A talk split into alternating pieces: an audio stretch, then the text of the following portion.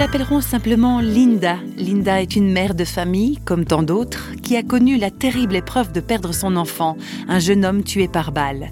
Qui ne serait pas révolté, écœuré en pensant à la personne qui ose prendre ainsi la vie d'autrui Réflexion faite lors d'une audition du meurtrier devant le procureur, Linda n'a pourtant pas la réaction qu'on pourrait légitimement attendre d'une mère confrontée au tueur de son fils. Une certaine logique aurait voulu qu'elle ait des envies de meurtre vis-à-vis -vis de cet homme, mais elle choisit un chemin étrange, celui du pardon. Alors comment peut-on pardonner au meurtrier de son enfant? Réponse de Linda.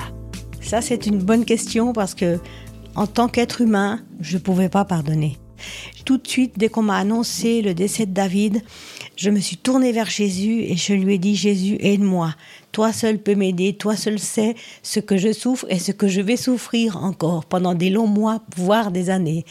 J'ai jamais pensé au meurtrier. Enfin, c'est-à-dire que je, oui, j'y ai pensé parce qu'il, c'est lui qui l'a battu avec son, son arme.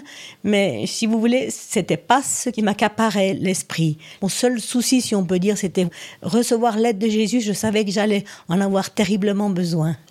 Quand on vit une tragédie pareille, pour moi, il est clair que la première condition pour pardonner, c'est de recevoir le Saint-Esprit qui donne la force et la capacité de pardonner. Ça, je l'ai vécu dans ma chair et j'en suis consciente, admirative. J'ai pardonné tout de suite au meurtrier. Tout de suite au meurtrier. Dans, dans mon cœur, c'était déjà accordé ce pardon. Dans mon cœur. Maintenant, il fallait que je l'exprime de vive voix. Il est entré avec les menottes, c'était pour une audition. Il est rentré avec les menottes.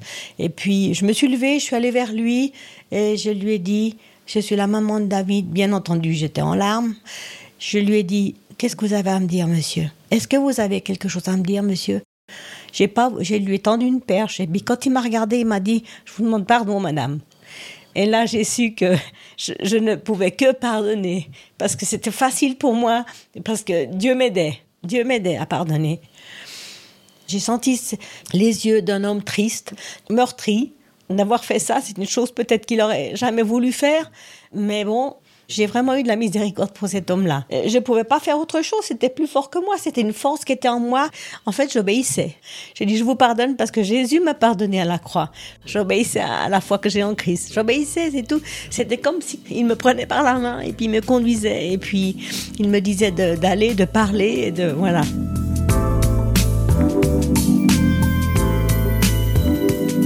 Aucunement nier sa douleur et son chagrin, cette mère tellement éprouvée ne laisse pas la révolte et la rancœur prendre le dessus en elle. Une façon pour elle d'être libérée, en fait.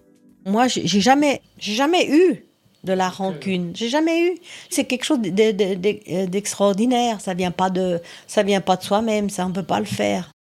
Mes yeux se sont ouverts parce que je me dis, voilà, un jour on est, le lendemain on n'est plus. Il peut arriver n'importe quoi.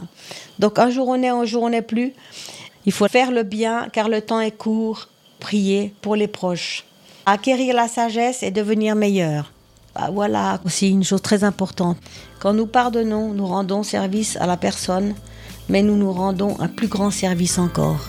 C'est ce, ce qui m'est arrivé. Pardon qui défie la raison humaine, c'est vrai. Mais Linda le disait à l'instant, ce pardon lui a rendu un service immense.